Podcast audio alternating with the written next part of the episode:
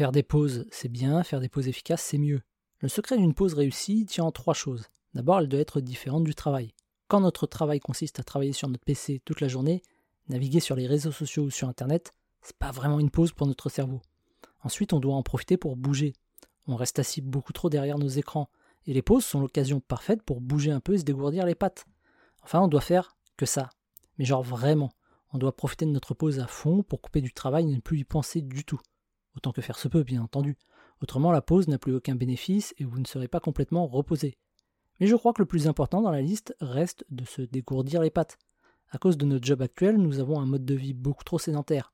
On est assis le temps du trajet entre chez nous et le boulot. On est assis toute la journée au boulot. On est assis le temps de rentrer chez nous.